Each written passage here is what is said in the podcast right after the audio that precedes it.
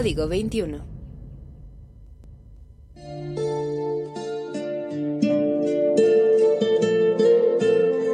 A lo largo de la historia, las mujeres se han relacionado de maneras distintas con el concepto de la limpia. Por un lado, se les ha exigido ser puras, impolutas y castas, lo que impactó en su manera de relacionarse con ellas mismas y con su entorno, y que además dejó fuera a las otras, las sucias, las locas, las brujas, las feas, las prietas, las disidentes, las lenchas, las gordas. Las que no caben en sus moldes, las que desafían el concepto de pulcritud. Por otro lado, la limpia es una práctica ancestral mexicana de cuidado que la mayoría de las veces sucede entre mujeres, conjugando el sentimiento, la emoción y el cuerpo. Este programa pretende ser una limpia de aquello que sentimos y nos atraviesa, de las violencias y los males que vivimos. Esto es La Limpia, con Paula Maulén y Aranza García, por Código 21.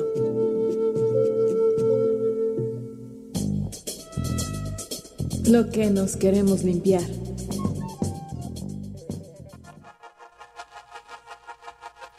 Bienvenidas, bienvenides, bienvenidos al sexto episodio de La Limpia. Muchas, muchas gracias por estar un miércoles más acompañándonos en este espacio colectivo de reflexión y de catarsis en el que nos queremos acudir todo aquello que nos lastima o que nos incomoda. Yo soy Paula Maulén. Y yo soy Aranza García. Y estamos muy felices de estar otra semana aquí. ¿Cómo estás, amiga? Yo estoy muy bien. ¿Cómo están quienes nos están escuchando? ¿Cuántos de ustedes ya salieron de vacaciones? ¿Quiénes siguen yendo a trabajar? La Pepito ya salió de vacaciones. Sí, el viernes. Ah, sí. Porque tiene calendario que de la CEP. Sep, sí. Entonces, sí. Porque sí, tengo squinkles que no son míos.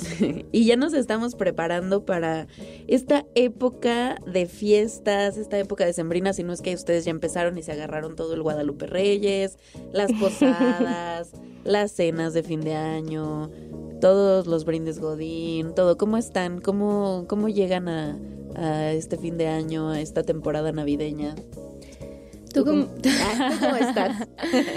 Yo pues bien, justo um, este año me estrené en cenas y brindis laborales, porque, o sea, bueno, ya habían pasado varios años, digamos, de laborar, pero pues pandemia, ¿no? Eh, y eso, y pues el viernes salí de vacaciones oficialmente. Y pues estas épocas siempre son complicadas, yo siento. De alguna manera bueno, hace rato lo platicaba con Ara y a mí por lo menos el clima de esta época del año no me ayuda nada. Este frío me pone súper triste, entonces no es mi momento favorito del año en verdad. Estas épocas mueven cosas, ¿no?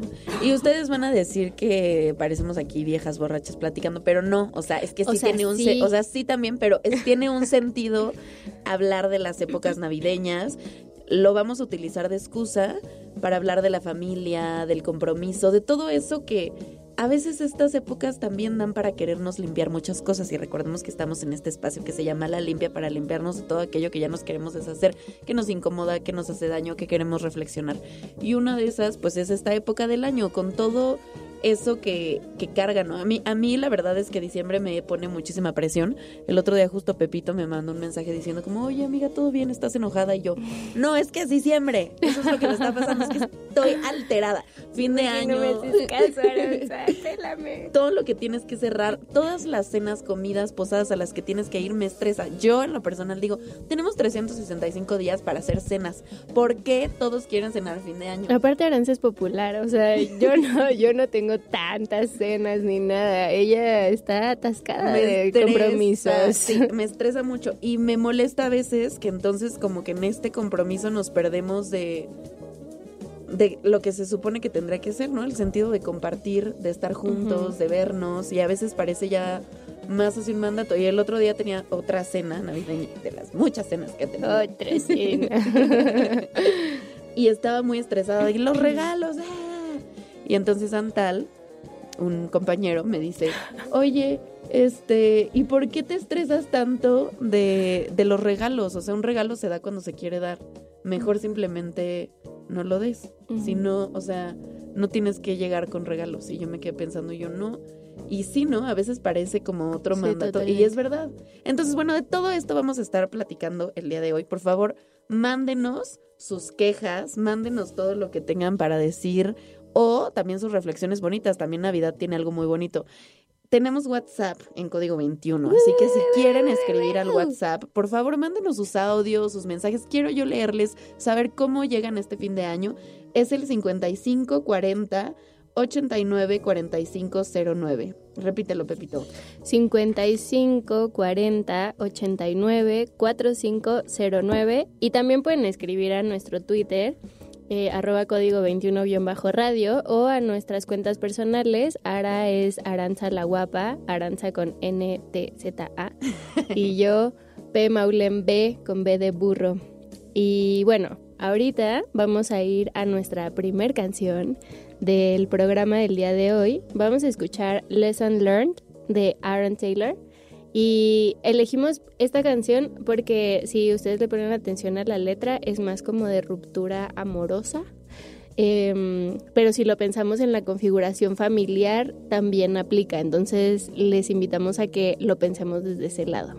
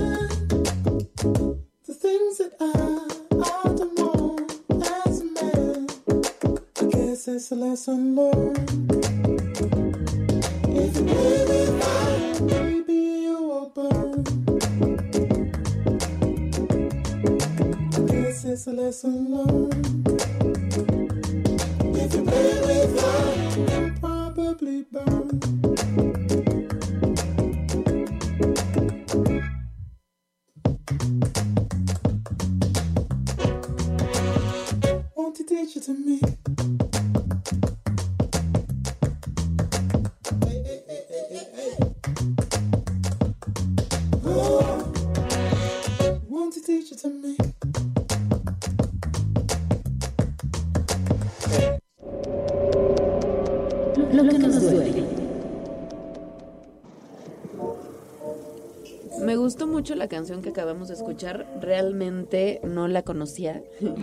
o bueno, ya me la puso Pepito hace rato, pero ahorita le puse atención a la letra. Y no sé si es porque Paula dijo que lo pensáramos como en el entorno familiar, pero yo realmente sí lo pensé desde ahí. Y, y sí, me gustó como esto de, de aprender. Ahora sí que de, de, de, lección. Iba a decir lesión. Pero también. También. La familia también lesiona. Lesión y lección aprendidas, ¿no? Eh, y sí, como todo esto que decía de supongo que tú me vas a enseñar, no sé qué, tal, y me gustó, Y como estando de caer en lo mismo varias veces y como que yo siento que en los últimos años justo hemos hablado mucho de las relaciones tóxicas de pareja, del amor romántico, de, mm, de, todo el cúmulo de, de violencias que se pueden eh, ejercer entre dos personas. Em, pero no solamente las relaciones románticas son terreno fértil para que la violencia prospere, por desgracia. Em, y justo pues en Navidad y en Año Nuevo y en general en el fin de año, pues em, se evidencian muchas veces este tipo de, relaciones y de, y de em, violencia, ¿sí? Eh, entre las familias. Sí, a mí una de las cosas que, o sea, me duele pensar como de la Navidad de así. eh, yo realmente a nivel personal sí me gusta mucho ver a mi familia, me gusta mucho cenar con ella, pero sí es algo que hacemos siempre. O sea, sí somos una, una familia bastante unida. Ya casi no tanto como antes. La pandemia hizo que se perdiera, pero al ratito también platicamos de los cambios como familiares. Pero una de las cosas que me duele mucho pensar es cuántas niñas, niños o personas adolescentes, lo que sea, O adultas. o adultas están tienen que cenar y convivir en la Navidad con su abusador. ¿no? Sí. Eso eso creo que sí es algo sí, o sea, que duele tal cual. Sobre todo como, o sea, si lo piensas en los niños, pensar la Navidad para ellos cómo es, como toda la magia que hay, la emoción que hay de abrir los regalos y además que la familia tendría que ser un refugio seguro, un espacio Claro. seguro donde crecer y desarrollarse, ¿no? Pero justo también puede convertirse en uno de los entornos más riesgosos, sobre todo cuando hay algún abusador presente, ¿no?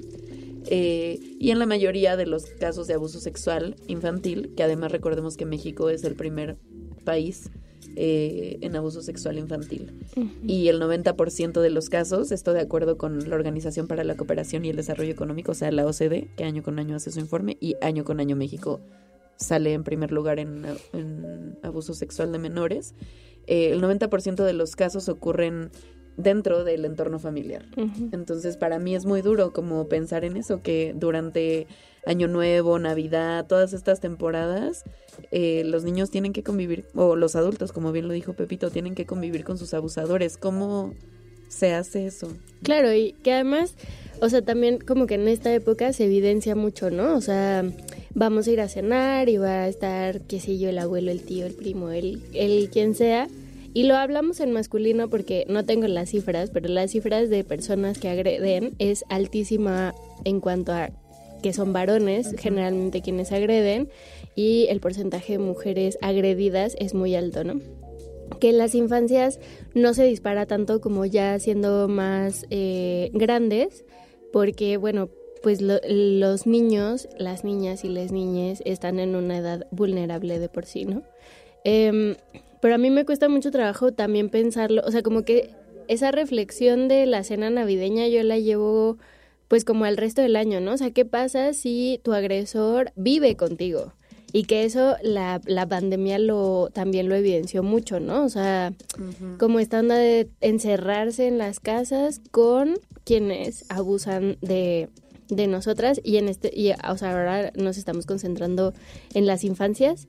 Em, pero pensémoslo, ¿no? Pensemos que hay muchas realidades, por desgracia, em, de niñas, niñes y niños que tienen que habitar y convivir todo el tiempo con sus abusadores y que si no lo hacen, quizás en estas cenas familiares ocurra, ¿no? Y que además en muchas ocasiones cuando las niñas logran nombrar esa violencia de la que fueron, em, de, de la que experimentaron, pues, muchas veces las mismas familias lo tapan, ¿no? O sea, como no, no digas porque, qué sé yo, es tu padrastro, es tu, o sea, no, mejor mm, como por abajo de la alfombra y ahí lo dejamos. No, y aparte que también pasa, que no debería de pasar, pero cuando hay una... eh, cuando se habla públicamente, no públicamente, cuando se habla del abuso sexual, ahorita que estábamos hablando específicamente infantil, pues muchas veces justo o no les creen o la familia se divide o el hablar Sí, representa a quienes están con esa persona y es como no, él nunca haría eso.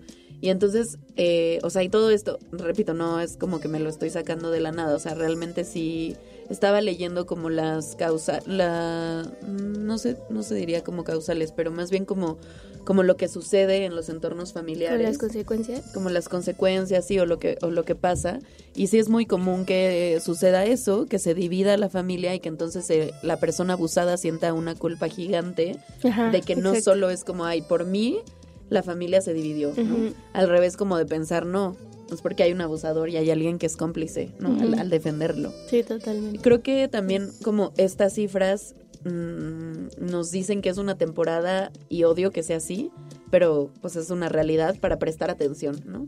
Y estar alerta, ¿no? O sea, estar alerta en las cosas más chiquitas como si tu prima, tu sobrina o las niñas que están en esa cena familiar no quieren ir con un adulto, pues respetar su decisión, ¿no? Y también preguntarnos por qué no querrían hacerlo, por qué no consideran ese adulto seguro, ¿no?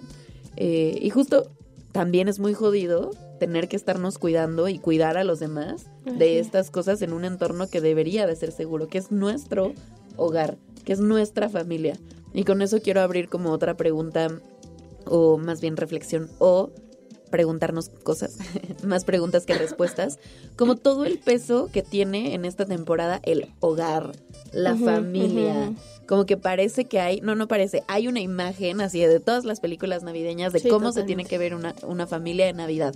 Todos con las pijamas iguales, comiendo chocolate caliente. Este, Hollywood. Ajá, haciendo ca- eh, casitas de jengibre, de galletas de jengibre, que juegos, qué tal. Haciendo muñecos de nieve que, que en la Aquí ni hay nieve. neva, güey, pero Ni hay nieve. bueno, ajá. O sea, ¿con qué la van a hacer? Me pregunto. No, pero sí, o sea, es como toda una presión de Sí, la cena perfecta, eh, pasártela bien, y entonces hasta divertirte ya parece como casi otra cadena más. Y me pregunto, como, ¿qué pasa? Digo, yo sí me la paso muy bien con mi familia y sí hacemos cosas eh, divertidas, lo cierto, pero es eso, o sea, es- para mí es otra cena más del año, ¿no? Pero ¿qué pasa con las personas que no tienen un entorno, ya no digamos de violencia, simplemente que no les gusta su entorno. O que no tienen. o que no sea, tienen familia? Ajá, o por ejemplo yo le contaba a Ara el otro día que pues en la, en la carrera pues tenían varios amigos foráneos, ¿no? Que si están escuchando esto, saludos. este, y pues que por X razón o no iban a regresar a su casa para pasar las navidades o así y de repente pues eso también resultaba complicado, ¿no? O sea, como la idea de pasar la noche del 24 o la noche del 31 en soledad como que es una onda súper aterradora y como no, porque como sí, culturalmente y socialmente se le ha dado una carga muy muy fuerte a esas dos fechas en el año y tenemos 363 otros días que uno puede cenar solo y no hay problema, pero ese día en particular no está tan chido. Sí, ¿qué, ¿qué pasa si estás solo? O sea, como que creo que también está padre hacerlo un ritual y... O sea, los rituales son importantes, tan importantes que este programa se llama La Limpia, ¿no? Pero como que más allá de eso, eh, ¿qué pasa si no tienes nada de lo que tendrías que tener? O sea, una familia, una cena rica, eh, no sé, Regalos. ajá, regalos, como que, ¿qué? Hace rato me decía Pepe, pues sí, te pides una pizza y ya, ¿no? O, O sea, pero lo digo, pero jamás lo he hecho, ¿sabes? Como está bien fácil decirlo. Y que también hay mucha gente que trabaja, o sea, esa es Sí, otra. también. O sea, también todas las personas que están... A mí me gustaba mucho ir a trabajar los 24 y los 25 y los 31. Siempre trabajaba. Este es el primer año que no. A ver cómo me va con eso. Siempre desde que nació. Siempre, desde que tenía cero meses. no, bueno, o sea, obviamente no siempre. Desde que inicié mi vida laboral. Ahí sí. Eh, y me gustaba mucho porque, mm, una, no hay tráfico. Sí, obvio. Todos están en sus casas. Dos, eh, como que sí es padre, me gusta sentirme útil en esas temporadas del año. Y, por ejemplo, eh, bueno, cuando trabajaba en la radio y teníamos un programa dedicado a los adultos mayores, eso fue muy interesante, fíjate. El 31 pensamos que nadie iba a llamar a la estación, ¿no? O sea, de, Ujú. de hecho hasta me dijeron, ¿para qué vas? O sea, y yo dije como, no, pues sí, mis viejitos. Yo les decía, no, es que mis viejitos, ¿no? Yo era la que contestaba las, las llamadas telefónicas. Fue impresionante. Ese programa fue el programa que más llamadas telefónicas tuvimos. Claro. Y todos, era un programa dedicado a adultos mayores y todos querían platicar y todo. Claro, fue un programa que las locutoras pregrabaron y solo estaba yo, o sea, literal yo llegué, prendí la luz, no había nadie más en, en la cabina.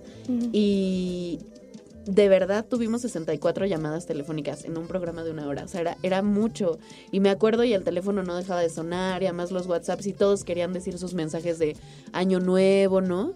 Entonces también como que eso me hizo pensar eh, mucho de la gente que, que la pasa sola o que necesita algo. Y no sé, como en experiencia personal, o sea, cuando en momentos donde uno está muy sola o solo o sole, y siente como que se abruma mucho por su mundo interior, ¿no? Como que los pensamientos, esto como, ay, la voy a pasar solo en Navidad, no tengo con quién platicar, tarara. Yo, en los casos donde más sola me siento, lo mejor que puedo hacer es hacer algo por alguien más. Porque como que me hace pensar que sí puedo ayudar a alguien, que sí, que mi presencia significa algo, ¿no? Entonces es como, no sé, tal cual poder salir a la calle y platicar con alguien que esté solo, cenar con alguien, buscar qué persona de tu edificio también la va a pasar solo, cenar con ella. Eso no sé. bonito. Hay muchas cosas que puedes hacer. O, no sé, tenía una amiga que de hecho siempre lo hace, cada 25 va a dar tortas al zócalo eh, a la gente en situación de calle, o bueno, que vive en, en la calle. Y justo dice que es una experiencia muy bonita, ¿no? Y más allá como de sentirnos, ay, no sé, los héroes. O sea, me choca eso y como altruista. Sí, como de yo voy sea, a hacer algo por Ay, no. ti. Ay, no, no, ah, no. O sea, eso me vomito, me vomito. Perdón por decirlo así, pero es que me choca. O sea, igual me molesta. Ay, ¿cómo me molestan los. Ay, ¿cómo me molesta esta temporada del año? ¿Cómo me molesta? Pero esperen, es que yo solo quiero decir que hace rato Aranza dijo, a mí me encanta esta temporada del año, yo me la paso muy bien, amo a mi familia. O sea, me gusta mi familia, pero odio. ¿Sabes qué? Tampoco soporto los videos de la gente grabando a las personas de la calle. Ay, bueno, también. Como de, ay, te traje este regalo. Ah, no sé, sí. como para limpiarse en un mal sentido. Es-. En un mal sentido. No, que como para que les aplaudan. Para que les aplaudan, no sé. O sea, como me- esta culpa blanca. Sí, literal. yo. O sea, de culpa blanca, no, me- molesta mucho. Y repito, tienes 365 días del año para ser bueno con las demás personas. Claro. O sea, no lo tienes que hacer aquí. Pero bueno, ya me desvié, siento. No, no sé. ya me- Sí. En realidad este es un roast organizado por Aranza hacia, Hacia el mundo. Sí, hacia el mundo, sí. Y también, eh, como en esta onda que tú decías de, pues ya parece manda pasarla bien en estas fechas, ¿no? Como lo importante que es pasártela chido y que la neta, o sea, como a mí me hacen mucha gracia estos memes y como estos tweets de ya me arreglé para irme a sentar al sillón. Me encanta porque es verdad, o sea, una se produce y acá, y luego cuando yo era más chica siempre mi familia de que no, ese día eh, que te vas a poner para estrenar, no sé Ay, a mí qué, sí me gusta y eso. así, para irte a sentar al sillón. Sí. Sí. a mí también me gusta, pero sí hay una carga importante de es una noche guau y la neta te vas a ir a sentar a aburrir, a escuchar a tus tíos que ni te caen bien, ¿no? A mí sí me caen bien mis tíos, pero hay gente que no, ¿no? Y, y toda la chamba que implica para las mujeres, eso también es muy cierto, ¿no? O sea, como yo- hablábamos hace rato con Nara, como em, la, la, estas fechas un poco evidencian las dinámicas familiares y si tienes una familia chida se evidencia y si tienes una familia disfuncional también queda evidenciado.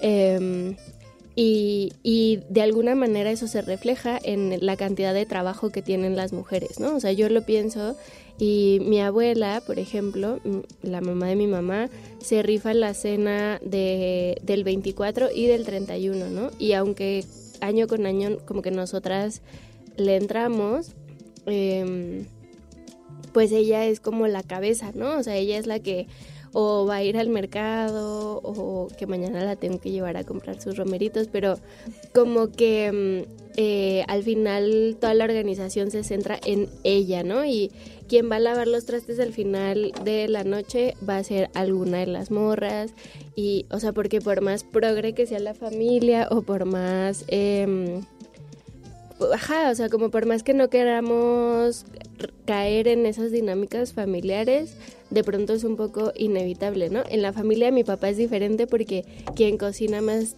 chido y todo y quien pone la casa es mi tío.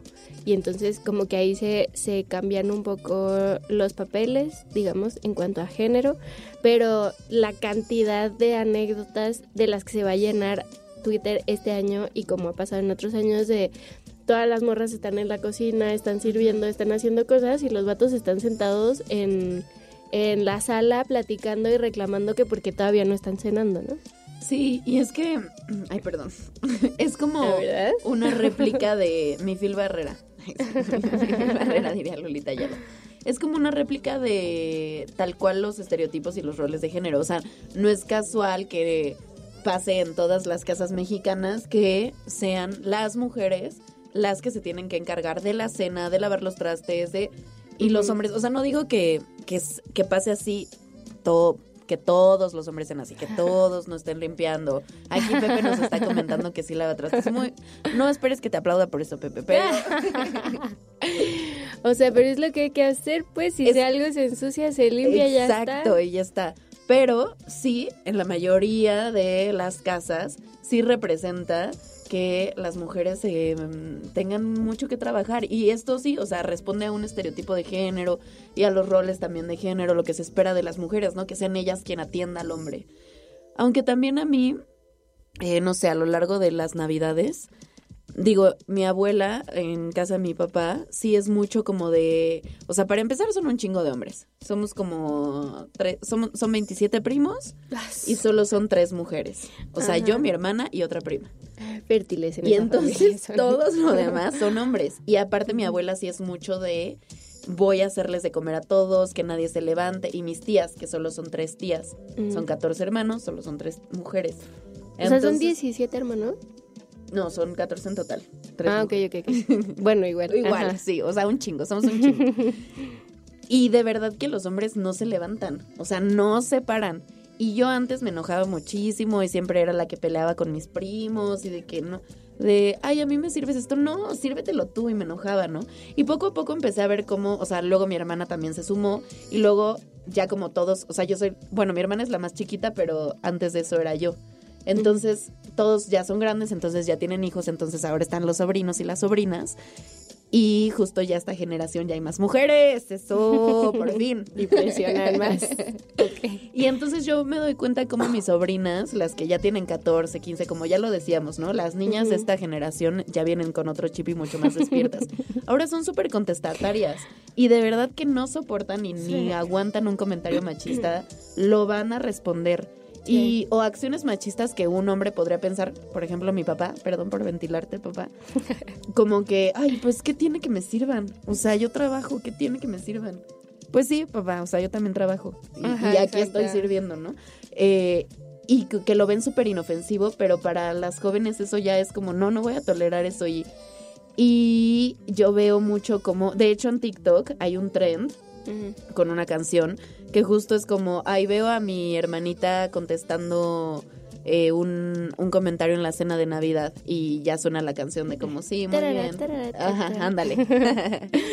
y, pero también me da a pensar otra cosa, o sea, como que antes sí era mucho esta figura en mi familia de no, ya, ya, hasta me llevaba, me llevaba, claro que sí, me llevaba mi pañuelo verde a la cena de Navidad para que supieran que yo estoy a favor del aborto. Ajá. Por eso me hiciste traerlo a la sesión de O sea, y no me importa si mi familia está en contra. No, yo lo llevaba. Yo quería generar polémica, discusión, pero ya no. Y eso me ha dado también para pensar como hay tradiciones o cosas que no podemos cambiar aunque quisiéramos, ¿no?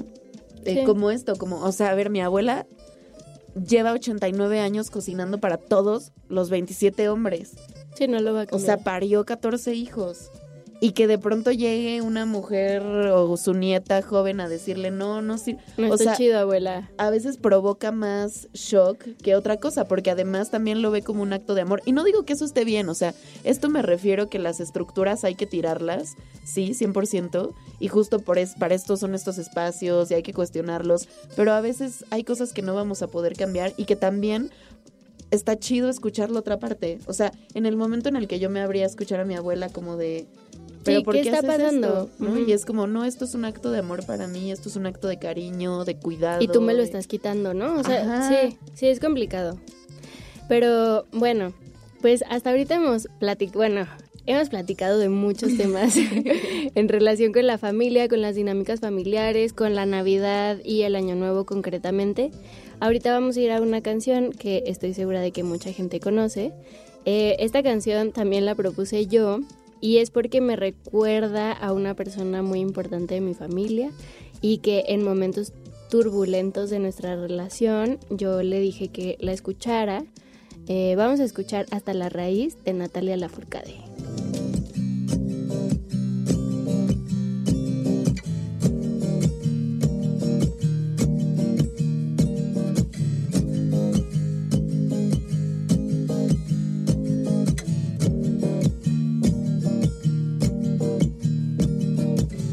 Cruzando ríos, andando selvas, amando el sol. Cada día sigo sacando espinas de lo profundo del corazón. En la noche sigo encendiendo sueños para limpiar con el humo sagrado cada recuerdo. Cuando escriba tu nombre en la arena blanca con fondo azul, cuando mire el cielo en la forma cruel de una nube gris, aparezcas tú. Una tarde subo una mire el pasado, sabrás que no te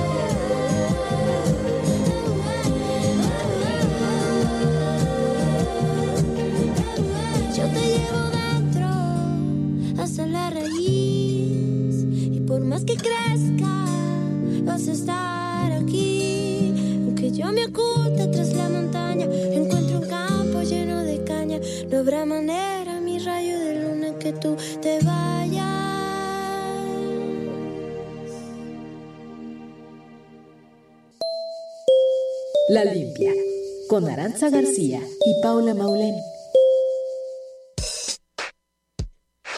Acabamos de escuchar Hasta la raíz de Natalia Laforcade y estamos en este programa La Limpia por Código 21 hablando acerca de la familia, la Navidad, la presión que representa diciembre y esta temporada y estas fechas del año. Y justo me quedo pensando en la letra de la canción. Y yo te llevo dentro hasta la raíz. Ahora lo estaba sintiendo, Sí, ¿eh? lo estaba O sea, sintiendo. Me gusta esa canción. Pero a ver, o sea, ¿qué pasa cuando no te quiero llevar dentro? O sea, ni hasta la raíz, ni aunque me hayas parido. ni- No es mi caso, porque sé que mi mamá está escuchando esto, mamita, te quiero, pero no es mi caso. Pero ¿qué pasa para la gente a la que sí? O sea, a la que eh, no tiene que tener ese lazo. O sea, como que también siento que se nos ha dicho, no, es tu familia, es tu mamá, vas a estar conectada a ella por siempre. Y si es mi violentadora, y si es mi abusadora, o mi papá, y si es mi abusador, o, o si es mi feminicida, o si fue el feminicida de mi, de mi mamá, no sé. sí, sí. O sea, ¿cómo lo voy a llevar por siempre? O a lo mejor sí, ¿no? O a lo eh, me quedo pensando otra vez como, no sé, es que no, no quiero, no quisiera yo hablar de realidades que no son las mías como tan personalmente, pero sí me parece importante nombrarlas. O más allá de la violencia, como qué pasa si simplemente no me cae bien y no lo quiero llevar hasta la raíz. No sé.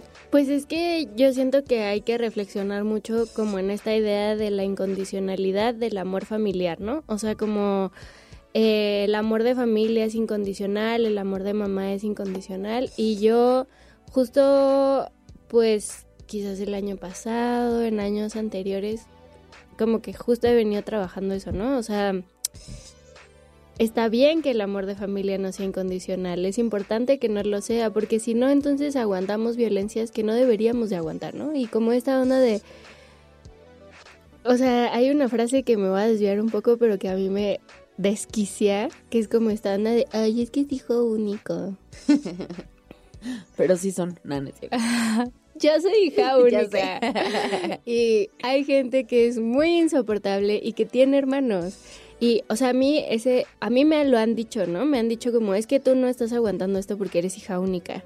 Y me lo han dicho como en situaciones de conflicto familiar, de decir como, ay, güey, es que no puedes dejar pasar esto porque eres hija única, ¿no? Y es como, no, o sea, no puedo dejar pasar esto porque no me late la violencia, no porque no haya tenido hermanos, ¿no? Entonces, este, mm, ajá, creo que como esta romantización y como esta, pues sí, como la idea que tenemos de que el amor familiar es incondicional y que no importa que la familia va a seguir unida y tal, creo que es muy importante justo limpiar ese concepto y desentramarlo y darnos cuenta de que está bien y que a mí personalmente me parece muy sano saber que las relaciones familiares no son incondicionales. Y que para hacerlo se tiene que trabajar. O sea, que no es que sea incondicional porque sí. O no es que la familia esté ahí porque sí. O sea, el amor se trabaja, el amor se cuida, las relaciones se cuidan. No porque seas, eh, no sé, pienso por ejemplo en los muchos papás ausentes que existen en este país. En los muchos papás que abortaron Cuando el niño ya cuando había el niño ya nació. Eh, y como estas fechas también es como, ay, te compré estos regalos, no sé qué, pero es que ¿por qué no me quieres? Y yo ya te compré estos regalos, ¿por qué no estás en, en, Sí, en el resto en del día año? día. ¿no? Entonces es como, no porque seas mi papá o no porque seas quien seas de mi familia, te tengo que perdonar todo, ni tengo que quererte. O sea, si quieres que te quiera, quiéreme, no solo un día al año, o sea, el amor se tiene que construir siempre. Entonces, como esta idea de incondicionalidad de la familia, hay que construirla. O sea, yo sí pienso en mi familia como un gran apoyo. O sea, siempre que estoy triste, muy triste o algo malo me pasa, o yo sé que tengo a mi primo Ernesto, a mi mamá, a mi papá, o sea, te- pero cuando pienso en eso, lo veo más allá de la incondicionalidad del así tiene que ser, porque así se dijo, porque así está escrito en piedra que así son las familias. No, es porque todos los días lo construimos así. Pues es que las relaciones se construyen y se construyen de ambas partes. Exacto. Y la gente se tiene que hacer responsable de sus cosas y de las cosas que hace eh, de ambas partes, ¿no? O sea, de nuevo, ventilando traumas. ya hay que hacer una cortinilla para esto. Sección de Pepe. la ventilación de los traumas de Paula. Ay, Pero- ventílenos ustedes también sus traumas, escríbenos, Sí, cuéntenos. por favor. Anónimamente si quieren, pero sí pueden. Ajá, o sea, como esta onda de que de pronto en la familia es como, pues es que esta relación no funciona porque tú no quieres que funcione.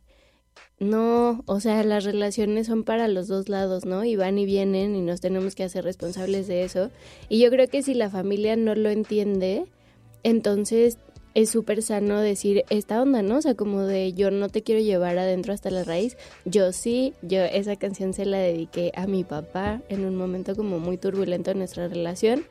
Em, como para explicarle eso, ¿no? O sea, como que yo sí lo veo a él como un punto de regreso, como un punto seguro, como etcétera, pero tenemos nuestras discrepancias de las que no nos hemos podido deshacer, ¿no? Y, y ni modo, o sea, hay que chambear con eso y, y está bien. Sí, que a veces también tener diferencias, o sea, a ver, las diferencias siempre van a existir, ¿no? Con todas las personas. Y como justo no pelearse con la diferencia. También pienso mucho como en el peso, que ya lo decíamos hace un momento, de la familia rota, ¿no? Eh, justo el otro día estaba buscando, bueno, porque quería leerles un poema. Pensé, así como la vez pasada, dije, bueno, ya tradición. Pepe ventila sus hippie. traumas, yo les quiero leer poemas. No, no me gusta, puedo cambiar, güey. Exacto, aquí todos, todos. Entonces, eh, quería buscar un poema como de la familia que hablara. Entonces dije, como estaría bonito alguna poeta que haya resignificado como el dolor de la familia rota. Entonces busqué, estaba buscando poesía, familia rota, ya, ya sabes, ¿no? Uno en sus búsquedas. Y entonces me apareció 20 frases de familia rota en Google, ¿no? La abro y digo, bueno, pues a ver, no creo que aquí sea, pero la familia rota es un gran fracaso. Y yo pensé y dije, no, es que justo yo quiero o sea, no quiero esto, ¿no? Pero pienso como en ese es el mensaje que se da. Una familia rota es un fracaso. Y puede doler mucho eso por lo social, ¿no? Porque socialmente la familia no puede estar rota. Socialmente tú tienes que construir una gran familia incondicional, de eh, que se ponga pijama en Navidad, que haga sus... todo eso, ¿no? Em, Que pongan juntos el que, árbol. y- exacto. Pero la realidad es que también separarte de tu familia, romper esos lazos, sobre todo cuando te están haciendo daño, es un gran logro. Sí. Entonces también hay que aplaudir eso. O sea, si este año estás solo porque rompiste relaciones con alguien que te hacía mucho daño, Nosotros estamos contigo Sí, además. en espíritu porque no es nada fácil. O sea, ponerle límites a la familia, decir como, mira, si tú eres mi, lo que sea, mi mamá, mi papá, mi tío, mi, mi abuela, pero tú de acá no pasas. Porque yo soy persona y porque no vas a pasar, pues ese es mi límite. Y de repente eso deriva en distancias, en rupturas, en, en cuestiones que son muy dolorosas. Y, y sí, creo que es muy difícil reconocer que, que es un gran logro porque es doloroso. O sea, es como un logro muy agridulce. sí, es muy doloroso. Em, pero creo que sí, creo que si alguien lo hizo este año o el año pasado o hace 20 años y llevan 20 años celebrando las Navidades no con su familia consanguínea, que también vamos a empezar a hablar de eso después, em, pues reconocerlo y, y que de verdad si hay alguien que está en esa situación escuchando este programa, pues nosotras no Les solo se los aplaudimos. Ay, sí, exacto. no como a Pepe que no le aplaudimos por lavar los trastes. a ustedes sí les vamos a aplaudir por separarse de sus familias tóxicas y, y estamos en espíritu y en amor con ustedes. Sí, es, es de verdad que es un gran logro. No, eh, creo que es como el reflejo de decir yo soy mi propio hogar y como soy mi propio hogar, pues yo me voy a cuidar a mí. Y eso es súper bonito. Y creo que quedó así, casi, casi que así ya para, para que pasemos a lo que es Ana, ya casi, casi que Sí, nos encaminamos perfecto. nomás quiero retomar otro punto que del que hablábamos hace rato que tiene que ver obviamente em, como creo que en estas transiciones justo como esto de ya no voy a pasarlo con mi familia ya no vivo en la misma ciudad ya no ya no no Em, pues reconocer que que la familia se va transformando no y por ejemplo que pues hay épocas en las que, no sé, hay muchas infancias en la familia y entonces todo es muy mágico y yo me acuerdo como todos los malabares que hacía la familia de mi papá para que se apagaran las luces y cuando se prendieran ya había llegado Santa Claus porque en mi casa Santa Claus no llegaba cuando yo estaba dormida, llegaba cuando yo estaba despierta. Ay, qué padre. Y entonces, eh, pues tenía un grado más de, de dificultad para los adultos. Y eso cambió, ¿no? Y, y ahora quienes éramos niñes en ese momento, ahora también somos adultos. Y, y quien era la, la pues la que mantenía junta a sus a sus seis hijos y a los hijos de sus hijos y a los bisnietos y a todos ellos, pues mi bisabuela falleció y entonces como que esa gran cena navideña donde se juntaba toda la familia, todos los primos, etcétera, se modificó, ¿no? Y entonces la, lo, cada hijo, digamos, empezó a tener como su propia celebración con su familia núcleo y que en un momento era muy raro y, y lo- el primer año fue como muy doloroso, pero después yo pensaba como está bien, ¿no? O sea, está bien que esto se, se modifique, que no siempre sea igual, que- como abrazar esos cambios y saber que no hace, o sea, que la Navidad es tan importante como nosotros querramos que sea. Y... Y si es una noche de ver películas de, ni siquiera de Navidad, ¿no? De terror y yo sola con mis gatos en mi casa y está increíble. Y si es una cuestión súper importante de arreglarme un montón para ir a sentarme a un sillón, también está súper padre. O sea, como, pero que el peso que tenga la Navidad sea una elección, no algo que se No nos un impone. mandato. Ujú. Sí, está muy bonito eso, como de estas fechas se modifican, eso que decías, estas fechas se modifican a través del tiempo y está bien.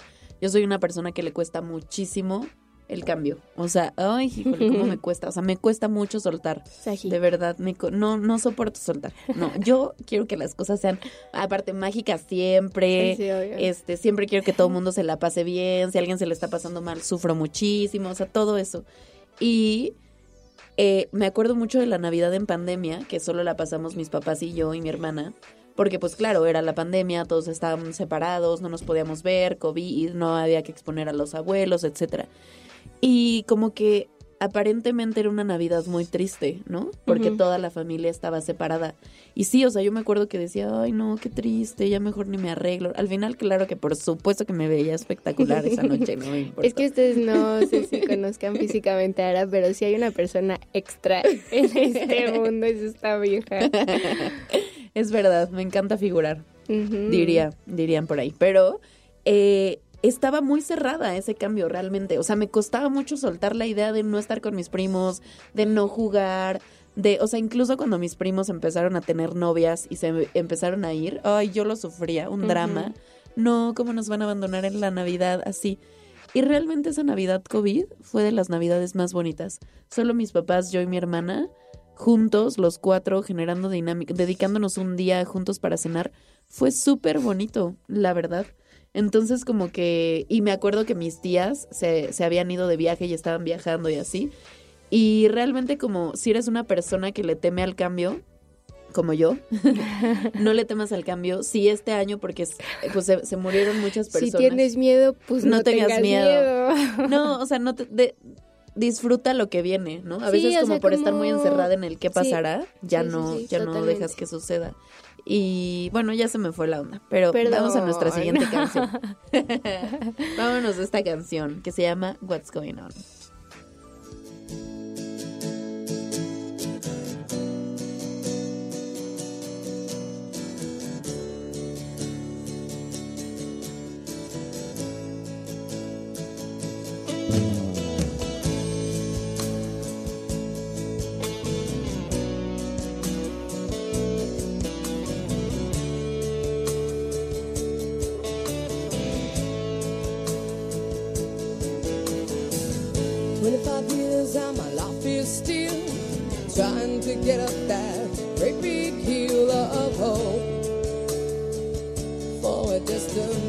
salvation.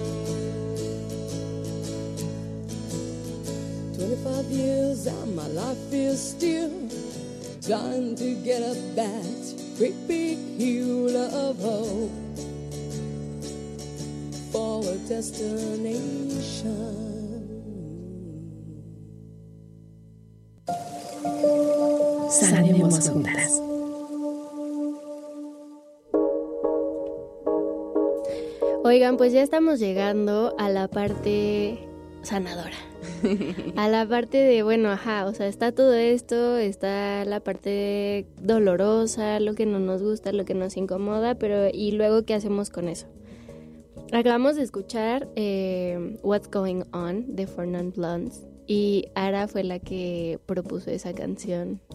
Sí, realmente, o sea, por- solo porque la canto con mi familia ya. Pero igual lo que me gusta de esa canción, bueno, a mí me recuerda a una serie que justo le decía ahora hace rato, a Sense8, y que al final ellos son como una familia en sí mismos. Y mm, me gusta como esta onda de si sí queremos regresar a ese pues núcleo o a ese lugar en el que en el que está nuestra familia, como esta onda de what's going on, me gusta un montón. Porque de repente el mundo sí se siente así. Y eso, que los amigos también son familia. Y en esta parte sanadora, o sea, nos compartieron algunas de las cosas que hacen quienes pasan la Navidad solo o solas y me encantó. O sea, por ahí vi que alguien eh, organizaba un viaje con todas sus amigas, porque pues nadie, o con las mujeres, no, no solo con las amigas, sino más bien que fue público, o sea, que puso un tuit así como, ¿quién es mujer y va a pasar la Navidad sola porque no se lleva con sus amigas? Y entonces se organizaron un viaje para irse todas juntas y conocerse a esas personas que tienen una familia que no es su familia y poco a poco empezaron a formar lazos, se me hizo súper bonito. Eh, por acá me pone otra chica como cuando vivía en LA, me iba a Las Vegas en esas fechas porque está vacío y los hoteles de super lujo salen baratísimos. Nos pasábamos un par de días en el jacuzzi, comiendo rico, durmiendo mucho y lo demás. Y un guiño. ¡ah! ¡Ah, perrilla! Entonces, eh, no sé, me gustó, sí, justo como resignifiquemos esas fechas, ¿no? O, o otras cosas que hacían, como yo veo películas, eh, mm, pido una pizza y me quedo sola y estoy bien. Eh, por aquí alguien que, se, que escribe una carta eh, todos los años nuevos para su yo del próximo año, así como... Mm. Y ahí también se me hizo un ejercicio súper bonito. ¿Tú qué Sí, cosas? Está bonito. Yo, pues, mira, la verdad es que eh, justo el año pasado hubieron situaciones ahí en mi casa y yo dije como, no, la neta yo no quiero estar con ellos en Navidad. Y, mm, y quien era mi pareja en ese momento también dijo como, no, mm, yo tampoco quiero estar. Y nos, o sea, rompimos el cochinito, nos gastamos todos nuestros ahorros, compramos unos boletos y nos fuimos a pasar Navidad juntos a Bacalar. Y fue una decisión súper bonita. O sea, bueno, a él le dio COVID allá. Pero eh, como el día de la cena y justo estábamos en un, como en un hostal y todos habían salido a cenar ese día, entonces nos quedamos solos en el hostal y nos cocinamos y como todo fue muy bonito. Em, y, eso, ¿no? O sea, como esa fecha que en mi familia tiene como tanto peso, darme cuenta de que yo podía decir, yo no quiero estar en este espacio físico, ni quiero estar en este momento con estas personas, me quiero ir a otro lado y me quiero ir con él. Y hacerlo fue como un momento muy de mucho crecimiento para mí, siento yo. Sí, justo, o sea, lo que ve- veníamos diciendo, ¿no? Cuando tú pones eh, un límite, lo que te estás diciendo a ti misma es como, sí, o sea, yo soy mi hogar y me voy a cuidar y no tengo por qué eh, estar en un lugar que no quiero, que de pronto estas fechas pareciera que nos comprometen a hacer cenas, a comprar regalos, a intercambios, etcétera. Yo solo quiero compartirte que no tienes que quedar bien con nadie, con la única persona con la que tienes que quedar bien es contigo. No tienes que aguantar comentarios machistas, clasistas, racistas, gordofóbicos, etcétera. Eh, no tienes que aguantar solo porque son personas de tu familia. No tienes tampoco que cumplir las expectativas de nadie, ¿no? De pronto eso también es como un peso, como de Mm, y ya tienes novio y para cuándo los hijos y no sé, eh, pues, eh, esas cosas, ¿no? Eh, la familia también falla, hay que reconocerlo. Eh, tampoco estás obligado a perdonar, eh, pero si estás lista puedes hacerlo y sobre todo eso, tú eres tu hogar y puedes resignificarlo, siempre. Sí, eso me gusta mucho. Y también como mm, eh, dentro de las cenas navideñas que yo tengo año con año, justo una de las más de las más importantes, si no es que la más importante, em, es con mis amigos de la facultad. O sea, como que nuestro grupo de amigos es muy grande. em, y justo hay bandita que es foránea y entonces de repente, pues no sé, como que las fechas pueden ser complicadas o no. Pues también puede ser que les dé igual y me estén escuchando y digan como, por favor, para. Em, pero siempre, o sea, desde hace unos cuatro o cinco años yo creo, hacemos cena familiar em, de, de, pues de Navidad y como de Año Nuevo y nos ahí hacemos un intercambio y se va turnando en qué casa va a pasar y quién va a hacer la comida y etcétera y es un momento, o sea, en, una de las cenas yo cometí un gran error de llevar a un exnovio y hasta él me dijo como, ¿qué estoy haciendo aquí? O sea, esto es súper íntimo y súper familiar. Sí, estuvo pésimo, pésima decisión.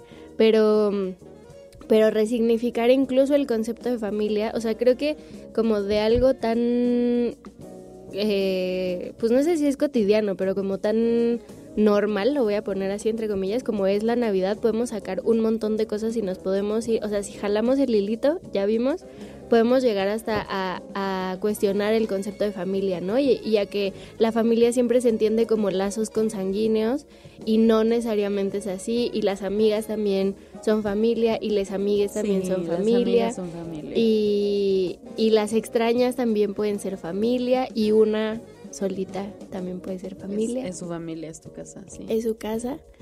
Y pues eso, ojalá que mm, pues que lo que hablamos hoy le haya resonado a alguien o le haya servido con que a una persona le haga sentido, ya valió la pena.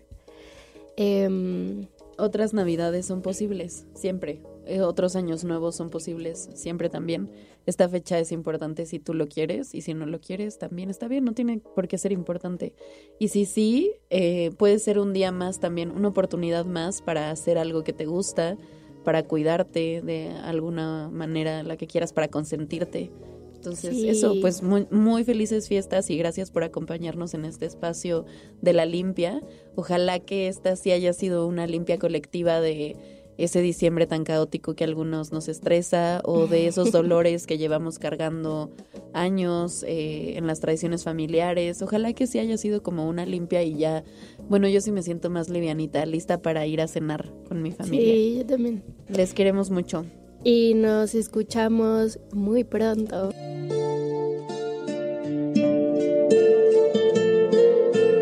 Gracias por acompañarnos en este espacio de catarsis personal y reflexión colectiva.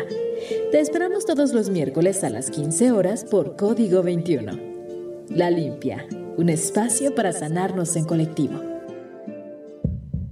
Escúchanos en código 21.cdmx.gov.mx y plataformas digitales.